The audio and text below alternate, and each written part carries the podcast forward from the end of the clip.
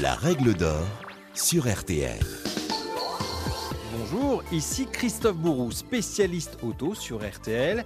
Et dans ce podcast, je vais vous donner toutes les règles d'or essentielles à votre sécurité en voiture, tous les conseils, trucs et astuces pour voyager en toute sérénité.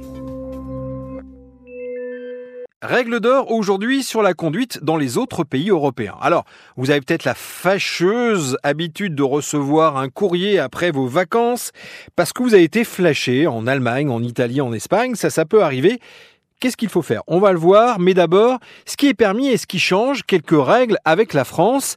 Sur la vitesse, justement, je voudrais tordre le cou à une idée reçue en Allemagne. Eh bien non, la vitesse n'est pas libre sur toutes les autoroutes, juste certaines portions sont concernées, donc ouvrez bien l'œil. Pour un dépassement compris entre 26 et 30 km heure, c'est par exemple un PV de 100 euros. En Autriche, c'est une particularité, les policiers peuvent dresser des contraventions pour excès de vitesse sans appareil de mesure. L'appréciation de l'agent suffit avec une marge de précision de 30 km heure.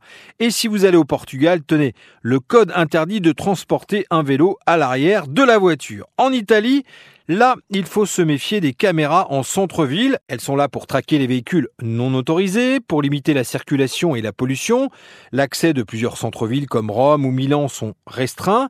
Seuls les véhicules munis de badges sont autorisés et évidemment qu'atypique, notamment pour les Français, on passe plusieurs fois devant les caméras parce qu'on cherche une place et là on se fait verbaliser plusieurs fois. Bonjour le piège, complètement idiot pour un PV d'une petite centaine d'euros. Attention aussi aux feux de croisement. Pas mal de pays imposent qu'ils soient allumés même en plein jour, souvent en période hivernale, hein, c'est du 1er novembre au 1er mars. Ça va de l'Autriche à la Suède, à la Finlande, en passant par la Croatie, la Bulgarie et le Danemark. Restons, si vous le voulez, au Danemark avec cette loi qui impose eh bien une particularité. Tous les conducteurs doivent, en théorie, vérifier, écoutez bien, le dessous de leur véhicule avant de démarrer. Et oui, pour bien voir notamment si personne ou un animal ne se trouve en dessous, puisqu'on parle d'animaux justement. En Italie, il convient d'attacher les chiens avec une ceinture de sécurité avant de prendre la route. Et si vous avez prévu de dormir dans votre voiture, attention aux Pays-Bas et au Luxembourg, il est interdit de passer la nuit à bord d'une voiture sur la voie publique, sauf si c'est un mobilhome. Enfin, la palme de l'insolite revient certainement au Royaume-Uni. Si vous avez envie de faire pipi, vous êtes autorisé d'uriner sur le bord de la route, mais à une seule condition, vous placez au niveau de la roue arrière tout en gardant la main droite en contact avec la carrosserie, c'est précis. Ce geste permet sans doute de signaler que la voiture est bien la vôtre et que vous n'urinez pas sur celle du voisin comme dans les bronzés font du ski.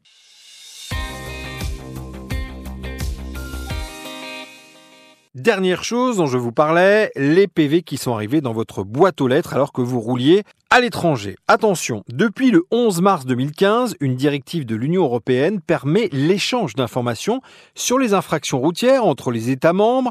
19 sont impliqués, y compris la Suisse qui pourtant ne fait pas partie de l'Union européenne. En revanche, le Royaume-Uni dont on vient de parler n'est pas concerné. Et au total, cela concerne 8 infractions comme l'excès de vitesse, le feu rouge grillé, l'usage du téléphone au volant, ou encore la conduite en état d'ivresse ou le non-port de la ceinture ou du casque pour les deux roues. Alors dans ce cas, euh, vous recevez un courrier vous demandant de payer votre amende. Beaucoup d'automobilistes font la sourde oreille. C'est vrai que les poursuites sont très longues et très difficiles et souvent elles ne sont pas réalisées, mais il y a quand même un risque si vous retournez dans le pays en question en cas d'interpellation, cela risque de vous coûter cher, de lourdes pénalités de retard. Et attention, si vous avez utilisé une voiture de location, le loueur peut très bien vous débiter votre carte de crédit du montant de l'amende avec en plus, cerise sur le capot, des frais de dossier qui peuvent aller de 20 à 50 euros. Enfin, sachez que même si vous avez une amende et un PV, vous ne perdrez pas de points sur votre permis de conduire. Retrouvez toutes nos règles d'or sur RTL.fr, l'application RTL et toutes vos plateformes favorites.